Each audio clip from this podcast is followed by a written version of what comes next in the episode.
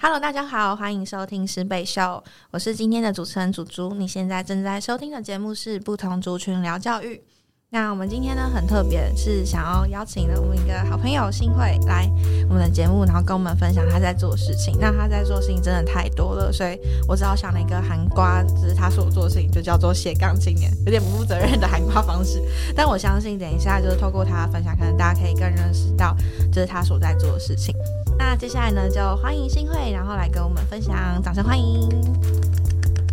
好，Hello，大家好，我是新会。新会，你可以跟我们分享说，就是你呃现在在做的事情大概是长什么样子的吗？或者是你的一周大概会经历什么样的时间呢？诶，看到一个人嘛，就会最快速认识他方式就是，诶，你在做什么工作？但是每次问，就是有人问我这个问题的时候，我都会哈，就是我到底该怎么解释我现在在做什么事？所以我通常都会用，比如说教育工作者，或是斜杠青年，或是自由工作者这些，嗯，好像大家比较能懂的语词来就是解释。那我今天为了让就是听众们更清楚知道什么样叫做斜杠青年或是自由工作者，我就用我刚经历完的过去七天经历了哪些事情来，就是解释一下我现在在做的事情。就是我会把我自己分成了五个部分。就是通常一周我的我会经历五个部分，怎么说呢？就是其中一个部分就是我跟一群伙伴就是一起创了一个所在教育工作室，所以像过去的七天，其实我们有三个晚上都一起开了嗯一到两个小时的会议。原因就是因为我们同时在做家庭支持的团体，所以会有一些需要讨论的东西。那嗯，我们接下来的组织的发展或是营运，就是也需要讨论。所以我们就是连续三个晚上都见面，有时候可能嗯有点腻，但是就是每次讨论完又会觉得啊精神亢奋，觉得正在做一件我们很在意的事情。那第二个部分呢，就是呃，我同时也是一个研究生，然后并且在进修师培，所以通常一个礼拜会有两到三天的时间是会献给我的研究所或是师培的课程这样子。然后第三个部分就是因为我研究所在进修的是呃家庭教育的这个专业，所以我通常也会去找一些嗯跟家庭教育专业相关的资源或是活动来做，就是去学习。所以我大概每两周会有一天的时间，就会是去上那个家庭教育陪伴者的计呃的课程，然后也希望未来可以把这些课程学到的东西运用在我的工作上，嗯。那除了这个，现在到第几部分啊？好，没有关系，就是还有下一个部分，就是呃，我也参加了一个社会创新人才的培育计划，所以我们每个礼拜会有一到两个晚上是跟专案小组的伙伴讨论，然后假日通常每个月会有一天到两天的时间会需要来台北进修，就是上一些呃，我觉得呃，去累积我策略思考能力啊，或是去呃领导自己跟他人的一些能呃能力，然后就是有点精进自己，然后也可以跟。我觉得我很向往、很欣赏的人，就是去做一些交流，所以这也是为什么我这一次会来台北的原因。对哦，然后还有一个是，我觉得嗯，在生活中也很需要一些休闲嘛、娱乐这样，所以就是除了我在研究所进修我的专业之外，然后我也同时就是有参加一些社团，然后其中一个社团就是一人一故事。然后也是等一下晚一点会跟大家分享到的。我觉得它真的是一个让我大开眼界，然后拥抱很多弹性的地方。对，就一直在不断的扩展自己的舒适圈，这样。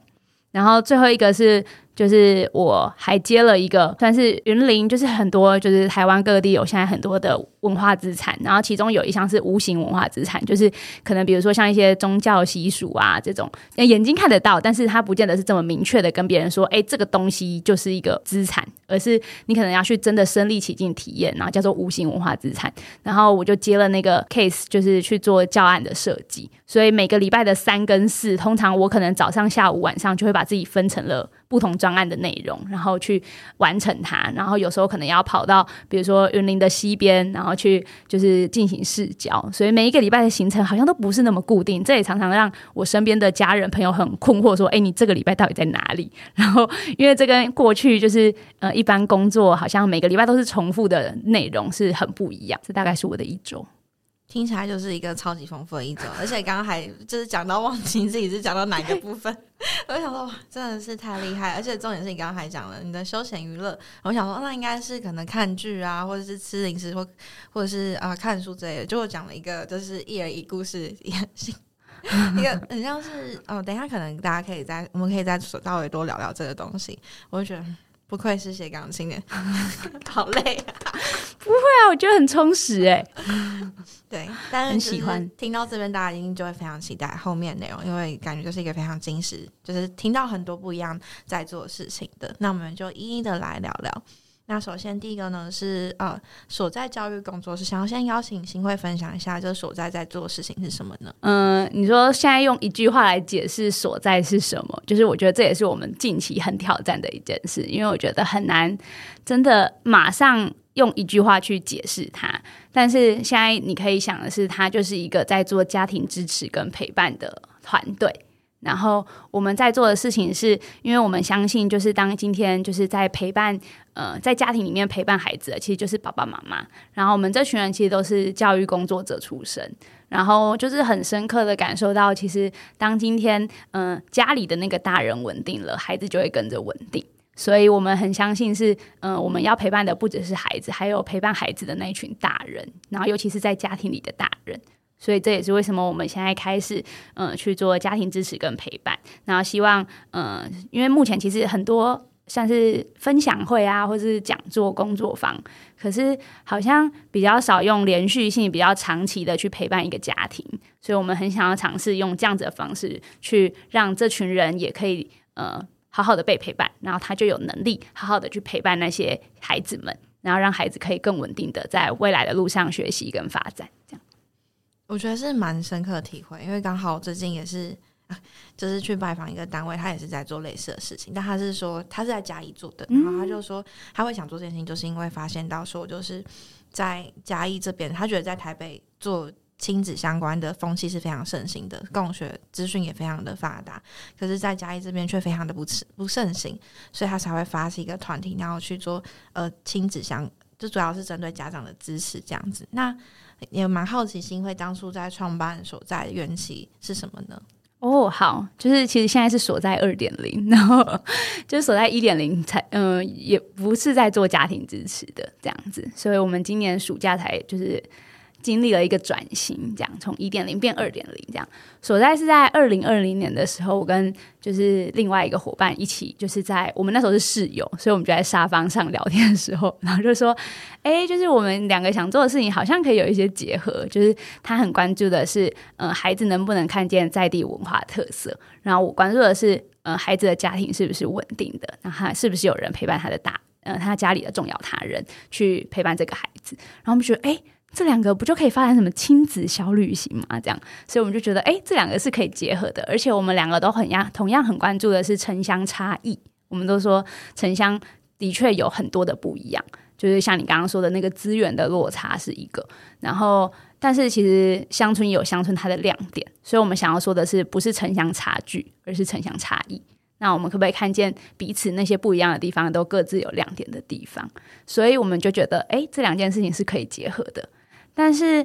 那时候的我比较是，我很知道我要做看见的画面，就是家庭很稳定，有人陪伴家庭里的大人。但是我完全没有想过我要怎么做，或者应该说那时候的我根本就不知道可以怎么做。而且我是一个很需要伙伴的人，所以在我还不知道做法的时候，我就觉得，那我们如果有呃在地文化的事情，又有家庭支持，那会让这个组织非常的混淆，就是别人有点不认识你。对，所以我们取舍之下，我们就决定，那我们定义出了一个名词，叫做土地教育。因为我们相信每一个人都可以在那个土地，然后好好的生长之外，生长生活，然后还有去看见自己跟所属的那个地方的亮点。对，所以我们就认为我们就是在做的是土地教育，然后比较多是在谈在地文化，或是嗯，关于孩子有没有认识自己所处的环境、社区这些事情。然后嗯，就这样做着做着做着。然后就在嗯今也是今年初，然后就开始尝试把所在在关注的在地，嗯，我们就是跟我那时候也是，就是同时在进行关于家庭支持的，算是快闪活动，就是单次性的活动的测试，然后就把这两件事情结合，带孩子到市场里，就是去哎体验生活啊之外，也就是一起嗯认识。那个环境，然后又同时可以谈家庭关系跟支持，这样，然后我就觉得哇，这这画面好像就真的是我很期待看见的，但过去没有想过哦，原来可以这样，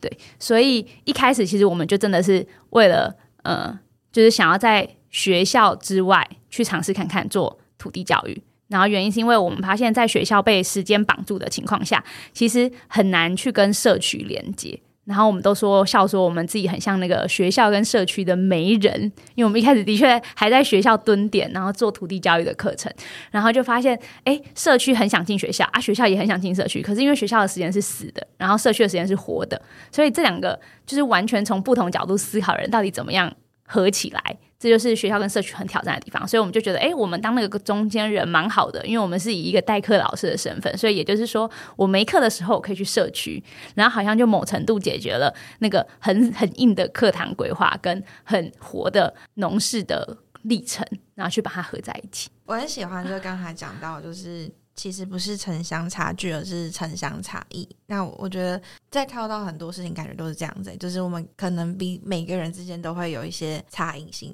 不是差 差距性，好像也不会说我们人跟人之间有差距嘛。对。然后那在从土地教育，然后移到现在比较像是家庭支持的支持的团体，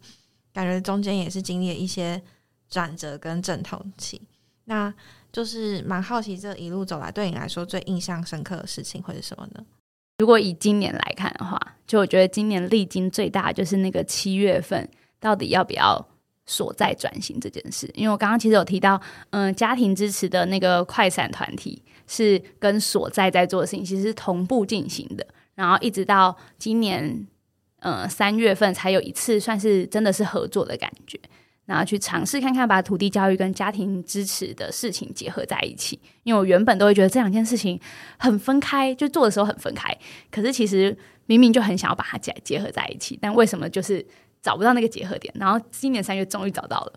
然后到七月的时候，因为嗯，刚好原本一起创立的伙伴就是有了就是不一样的生涯规划，然后我也刚好遇到了一群就是也同样很在意家庭支持的伙伴。所以我们那时候就还决定说，那我们要用就是所在继续做下去，还是我们再新立一个组织，然后新取一个名字，然后去做家庭支持。然后我就跟我的就是一开始一起创立的那伙伴讨论这件事。其实因为我是一个很念旧的人，所以对我来说要去谈分开这件事情，我就觉得哦，我是一个。我觉得对我来说超难的事，我甚至那阵子，我现在讲到还很有情绪，就是 那阵子只要讲到这件事情的时候，我就会觉得，就是我好像会就会觉得自己好像背叛了对方嘛，这样，然后怎么不怎么没有跟对方一起继续走下去，然后会觉得很很难过，对，然后可是嗯，我的伙伴他就是很，他觉得这件事情其实是很正常的，因为他就举了另外一个好。友好团队的例子，这样，然后去说，其实这件事情本来就是一个历程。然后他觉得，他他觉得他接下来想做的事情，不管是有所在或没所在，他都可以继续做下去。所以他会觉得，哎，那既然我们这个团队是需要有一个组织的，那如果可以让有所在继续做下去，然后不会让所在就这样停在这边，他觉得也很很开心可以看到。所以，嗯，在他的鼓励之下，然后我也觉得 OK。那如果他也这样决定，那接下来就是我的个人议题要处理，就是我到底要怎么样去，嗯，平复自己那个很念旧的心嘛，然后很舍不得放开的那个那个感觉，对，所以，嗯，我们就算是我觉得很 peace 的，就是去谈，就是关于，嗯，原本的一起创办的伙伴，然后分开两条路的感觉，然后我去找了，我去跟另外一群伙伴继续经营所在。所以我觉得那一个时刻是我对今年算是非常非常印象深刻的事情。嗯嗯，哎，那我有个好奇是，为什么所在没有办法两个事情都持续呢？嗯，我后来发现，其实我们也不会说，哎，好像选了家庭支持、土地教育又不能做。对啊，对，因为后来你再继续层层剥剥下去，你就会发现，哎，其实这两件事情真的很有关系耶。嗯，怎么说？就是，嗯，我们后来把所在定位为，就是既然我们哦一开始在谈土地教育嘛，就是想要让孩子认识自己，那嗯，认识自己所处，不管是自己或是自己所处的那个环境，那孩子其实一出生，他最开始接触的场域就是家庭，对，所以我们只是把那个视角把它放放放放放更大，就是放更大，就是 focus 在家庭这个场域。嗯，所以我后来发现，哎，当今天我们用，我们就说我们会很像带着爸爸妈妈用人类学家的视角，就去看待自己的亲子关系，或者跟原生家庭的关系。然后，嗯，而且我觉得很妙的是，家庭教育这件事情，就是各个县市都有家庭教育中心，但是，嗯，比如说台北的家庭教育中心跟云林的家庭教育中心是。推的这种活动内容会完全的不一样，就是因为家庭教育很需要根据地方的文化跟发展去设计属于那个地方的适合的东内容。比如说那个县市可能它刚好很多隔代教养，然后或是那个县市刚好比较多呃双薪家庭，那你会设计的就是家庭教育的内涵跟主题就会很不一样，包括目标。所以我觉得它有一些雷同的地方，就是它同样都要回到地方文化这件事情。然后，所以我觉得那个核心就是关于城乡差异，或是呃，就是土地，就是呃在地文化的那个核心是没有变的，只是我们好像转了一个嗯方式去看待这件事，然后是更和呃更专注在家庭支持这件事情来回应这一个议题，这样。对啊，因为我刚刚就觉得说，其实都是以孩子为。孩子为出发去做事情嘛？那一个孩子他会遇到，就像你刚刚说，一开始遇到的是家庭，接下来会到学校，再就是社区了。嗯，所以我就觉得，哎，这些事情好像都不会是分分开或分离的事情，就觉得。也没有到分离那么严重，对啊，没有到分离，有在做这件事情，对啊，搞不好未来我我们在做的事情也会跟就是后来其他伙伴在做的事情就是结合起来，对啊，对对对，而且现在要成立一个正式立案成有一个工作室号，就相信应该会有越来越多伙伴加入你们，那有越来越多人的状况下，感觉可以做更多想做的事情，嗯，因为。刚刚啊，新辉有分享到你的一周，其中有一个小专案，一个是小专案吗？一个专案是在做无形的文化资产的，其实也是在回应土地教育这件事情吧？对，对啊，就是其实这也是你在意的议题，只是你现在主要的重心是放在家庭知识上面的，真的，嗯，好的。哎，说到无形文化资产，那时候也是应该说他那时候刚好就在七八月的时候，七月份六七月的时候问我要不要接，然后那时候我也超挣扎的。因为我就会觉得说，如果我现在要做的是家庭支持，那我接了这个案子，对我来说，我的真的是我在意的事情吗？这样，嗯，就是内心有很多的质疑的声音。然后后来让我接的关键，就是对我来说很像，就是他其实也同样在回应我内心很在意的事情。就是其实我觉得我虽然是一个云林人，但好像我是真的到了，嗯，就是回到云林当老师开始，才重新再认识云林。所以我会觉得会想要接这个案子，也是，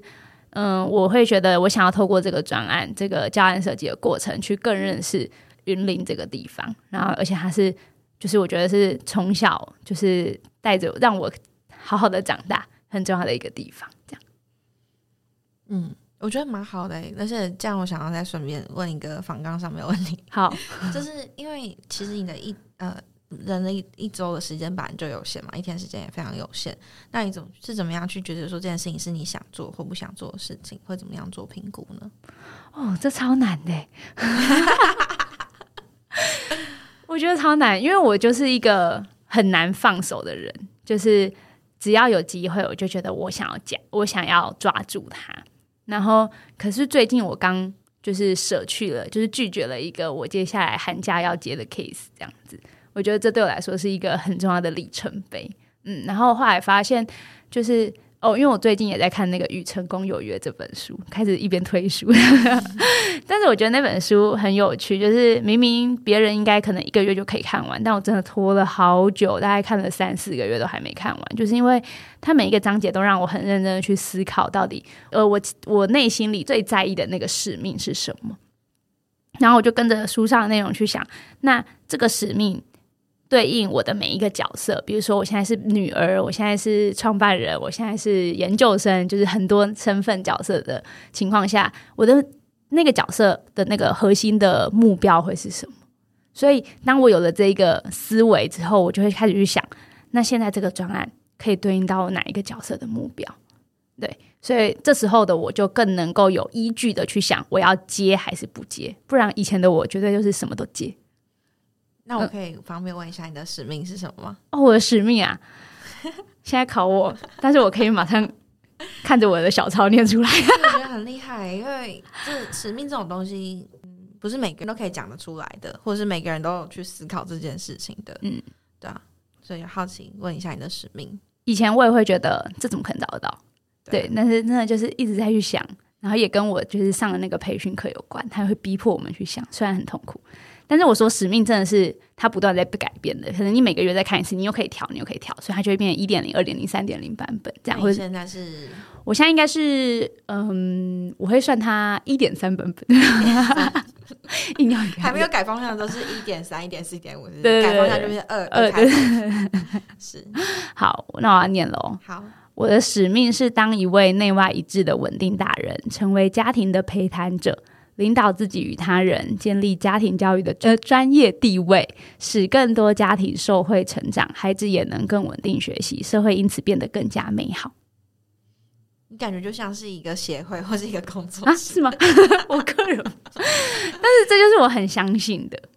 对。然后我觉得。我我好像过去从大学以来一直在追寻的，就我大学其实念的完全不是教育背景，我念经济系，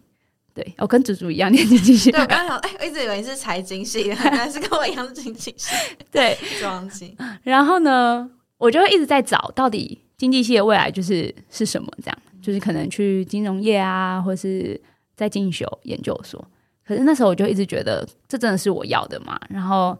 这是社会需要的吗？这样，嗯，然后就一直去找找找找找。后来也是因为去了教育现场，然后看到了很多孩子面面临的困境，然后同时也，呃，可能刚好我的家庭背景跟很能同理那些孩子的家庭遇到的困境。所以就让我发现这件事情真的是非常重要。然后某程度，他好像也在嗯弥补我小时候的缺憾的感觉。嗯了解。好，谢谢新会分享你的使命，希望大家有机会的话，也可以看看《与成功有约》这本书，可以变成推书的那个。突然很想，就是如果大家有发现自己的使命，也可以就是私讯预言 QQ 球。但我想再追问，你觉得是先找到使命，还是先从做事情出发，然后才会找到使命？这好像那个先有鸡还是先有蛋的问题哦。嗯，对啊，因为我刚刚就在想说，如果要大家去找自己的使命是什么，他们会怎么去思考？是从过去的生长背景，然后去抓到使命吗？还是说他我从现在在做的事情去抓到？哦，原来我是这个使命是我的使命，所以我才做这件事情。我觉得它好像是相辅相成的欸，就是比如说你现在做的事情，然后有没有哪些事情是让你特别不舒服的感觉？嗯，然后或者是有没有哪些事情是让你做了之后你会特别的有冲劲、有成就感，或是哦，就是有很多很多的想法。然后我觉得这些东西就是最不舒服的跟最开心的，就是那个很极端的东西，我觉得就会是它会有一些讯息想要告诉你说，什么是你真正很在意的事情。然后你再从那里去挑出，那这些东西有没有什么共同点？然后那个东西可能就会是你的使命。对，我的方式是这样，所以我觉得很难说是先有使命还是先有经历。我觉得是经历对，然后所以我觉得是好像，我觉得在过程中很重要的一件事情是真的还是要去就是醒思啊，然后觉察自己的状态，才会慢慢的找到，然后越来越理清说那个东西真的是你很在意的事，然后是你会想要花一辈子去达成的看见的画面。好，我刚刚都讲一些比较严肃的东西，对，好像不知不觉变很严肃。决定要来聊一些 就是啊新会的兴趣好了，就是那个一人一故事是什么，可以稍微跟我们分享一下吗？也是新会跟我讲才知道说哦有这样子的东西，可以讲东西吗？有这样子的东西，对，到它是其他的名字。东西好。我会认识一人一故事也真的是蛮有趣的，就是我那时候刚上研究所的时候，然后就忘记怎么样，反正就无意间看到有人在分享说，哎，一人一故事结合情绪教育。然后其实近年那个 SEL 就是很很夯嘛，然后就听到一人一故事，我也是不懂那是什么，可是我就觉得竟然有一个东西可以跟情绪教育结合，然后感觉很好玩哎，所以我就真的去报名了。然后报名了之后就发现哇，原来它是一个演戏的方式。然后他嗯哎，就是这里我先说一下，就是我就是用用我自己的话语去解释一人一故事。然后如果大家想要更认识，可以去搜寻或是私讯预那个预言 QQ 球对，，我们会给你一个网站，你就自己去看，看完之后再跟我们分享。最后还是要自己看好，就是总之，它就是一个即兴剧的演出方式。然后它的演出就是，既然是即兴剧，所以就是没有任何事先的剧本。那剧本怎么来？就是我们会现场询问观众说：“你有没有想要分享的故事？”那当然，它可能会有一个当天的主题，比如说我们过去有的主题是心理战，然后战是那个战斗的战。其实就在分享你心里有没有哪些时刻你是很战斗的？那那个战斗可能有的是兴奋的战斗，也有可能是害怕的战斗。你就会发现，嗯，一人一故事很常谈的是跟情绪有关的故事。那，嗯，既然观众讲了他的故事之后，台上的演员就会可能有三到四个演员，然后这个演员就会去演出他的故事。那演演员就是演出故事有很多种，就是一人一故事的形式。然后，呃，可能主持人就会 cue 说，哦，那我们接下来用流动塑像来演出，呃，祖族的战斗故事。举例来说，这样 对。然后，嗯，演员演出来的时候，他们通常都会抓刚刚那个，应该说那个 Taylor，就是说故事的那个人，我们就叫 Taylor，就是那个 Taylor 刚刚说的故事里面有哪些关键的情绪，然后去把这个情绪演出来，然后送给这个 Taylor，然后同一个时间的。主持人的另外一边，就是如果一个舞台会分三等份，中间是演员，左边是主持人，然后右边就是主持人跟 Taylor，然后右边是那个呃乐师，就是会有一个人现场，就是会用一些简单的乐器，然后根据当下的情绪感受，然后故事的发展去配一些音乐，然后就这样呈现一个故事，然后送给这个 Taylor，这样很酷哎。所以他的编制是你们每次出去会是至少一个演员，一个乐师。哦，这很有趣哦。就是他，如果你只有一个人，有一个人的玩法；如果你只有两个人，有两个人玩法；如果你有十个人，又有十个人的玩法。就是它是一个，我刚刚一开始有说，就是我觉得它是一个一直在让我练习拥抱弹性这件事情的，嗯，媒介，因为它。可以变化很多种形式，甚至我们玩到后来会是完全没有固定形式。就比如说，哎，现在用大合唱方式，啊，你根本就不知道什么是大合唱，可是你就用你的感觉去演出这一个形式就好了。嗯，然后所以你说通常的配置，正常的配置也不是正常，大部分的配置就是会是三到四个演员，然后一个主持人跟一个乐师。所以通常去外面演出，最完整的配置应该是五到六个人会是最舒服的。但很有趣的是，嗯，我们在今年暑假的时候，跟就是几两另外两位伙伴加我一共三位的伙伴，就是我们就写了一个青发署的计划，就是去申请一些经费，然后到嘉义县的各个乡镇演出一人一故事给阿公阿妈长辈们看。然后我们就走三个人，我们怎么演？所以我们就发现，嗯，我们必须要主持人身兼乐师，然后有两个演员在台上，因为只有一个演员有点可惜，因为一段故事就只有一个演员可以回应，很没办法发挥。所以我们就想说，好，那至少两个演员。然后主持人如果他有心力，他就是去再去当乐师；，啊，如果没有，他就好好的当主持人。反正乐师，呃，没有也没有关系，但有了会更好。这样，然后同时也找了一些，就是因为我们其实，在。学校就是有一群一起练习一人一故事的伙伴，所以如果那个可能有某几个伙伴有空，他们就可以临时加入我们，然后一起演出给长辈们看，然后就会发现哇，原来一人一故事可以玩出这么多的方式。对，我想问说，就是你那时候去演给阿公阿妈看的时候，有没有听到什么你觉得印象深刻故事，或者是说在演的当下有没有什么事情让你印象深刻的呢？哦，说到印象深刻，非常多诶。但是我却我可以分享一个，是真的让我演到哭，就是泛泪的一件一个故事。就是嗯，因为一人一故事，它是抓的是情绪。那其实人是情感的动物嘛，我觉得蛮妙的是，你抓了情绪之后，你就会真的有很深很深的同理。然后我觉得那个同理是会让一个人很感动的。嗯，然后那个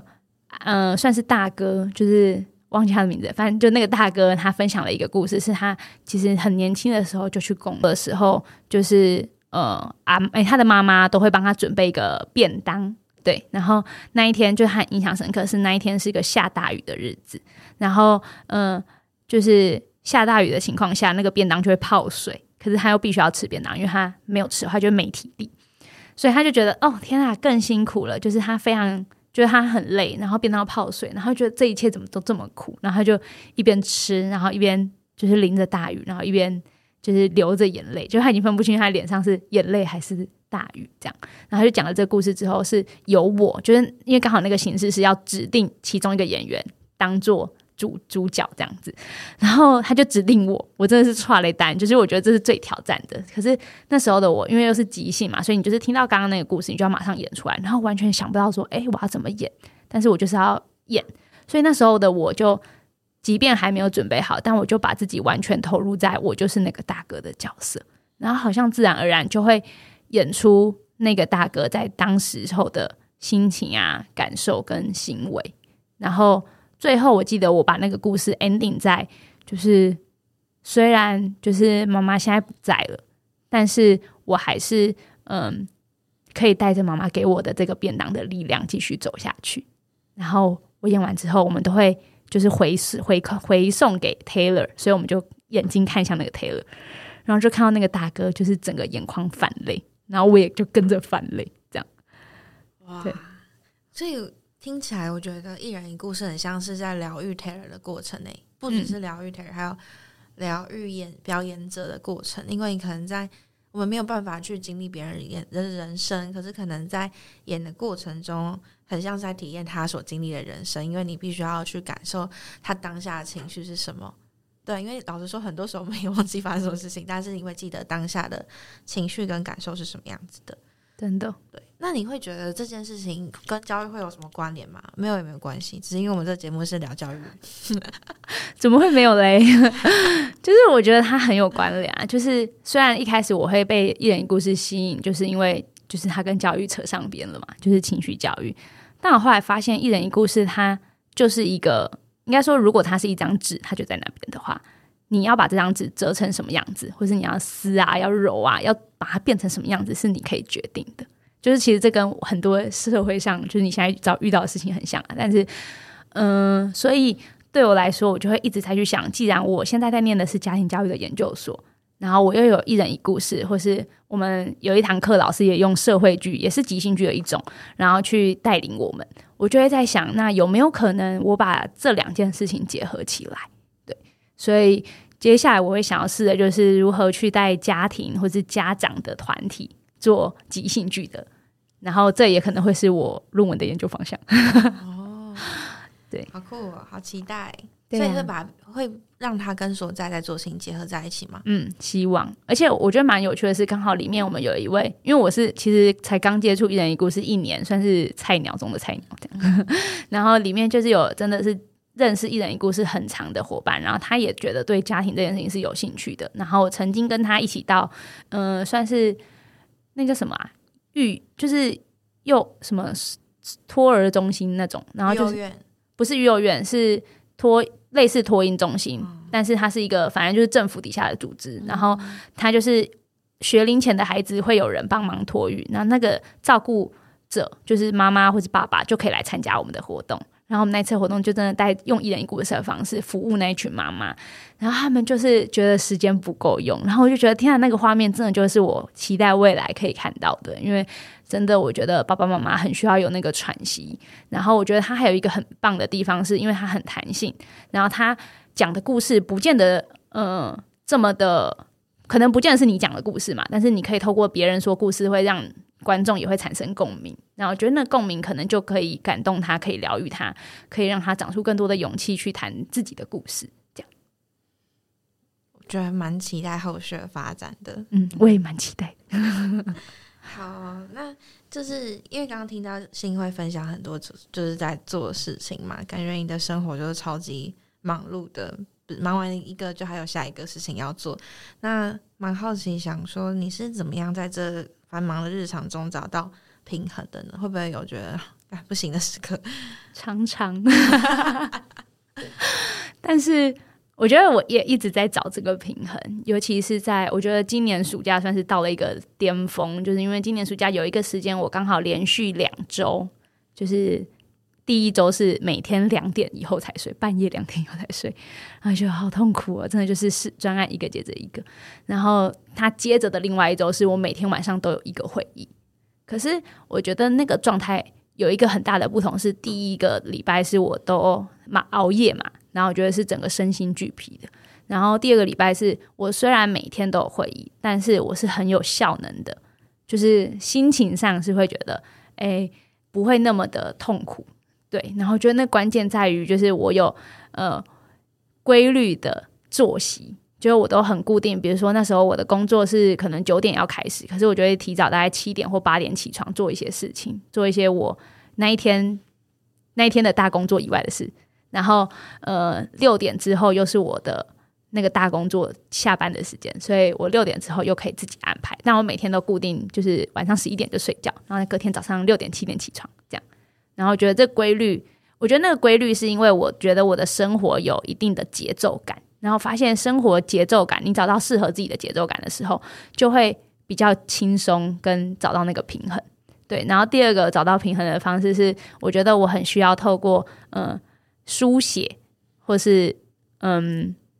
打字也可以，就是沉淀自己的时间。所以我每天晚上就是，就算再累，我还是会想要在我的日记本上面写一个小小的，就是小小格。然后我今天很印象深刻的一段，然后去跟自己说说话，这样。然后，嗯，最近在练习的是，就是因为我最近去参加朋友的那个算是催眠智商的个案实习，这样。然后我们是用线上的方式进行，然后他就有教我一些自我催眠的方法。所以我就睡觉前就会有点比较像，有点可能很大家比较熟悉，可能是像冥想这样子。所以我就嗯每天晚上也都会就是做他的那个自我催眠的步骤，然后去睡觉，然后就会觉得嗯，就是好像也是某程度去清空自己一整天的脑袋，不会让自己在睡觉的时候还一直在想很多事情，那天可能就会睡不好。这样我觉得还蛮好，我想回去试试看。嗯嗯嗯，对，蛮同意要找到节奏感的，真的。睡前睡催眠嘛，这比较没有听过，或许可以试试看。但其实就是冥想啊，对对，也可以用用冥想去做。好，我觉得斜杠就是是可能大家接下来都会蛮向往或想做的事情嘛，因为大家就是真的想做的事情很多，所以可能就会把自己的时间分给很多不同的事物上面。但我觉得，就有的时候可能你对于教育题很在意，但是你。好像会觉得自己没有时间，或者找不到那个实力点。那不知道就是新会对于这部分有没有什么样的建议可以送给大家呢？我一直很相信，就是每个人都会是就是一位老师。就我觉得老师不是只有在学校里，或者你的职业真的是老师才是老师。因为每一个人一定都有他就是经历不一样的故事，然后你的故事整理下来，然后分享出去，都会变成别人或者曾经看到的人的养分。对，所以我会觉得，如果用每个人都是老师来看，其实每个人都会跟教育很靠近，因为你经历的事只有你自己最清楚，然后你分享出去就会成为一位老师或是教育家。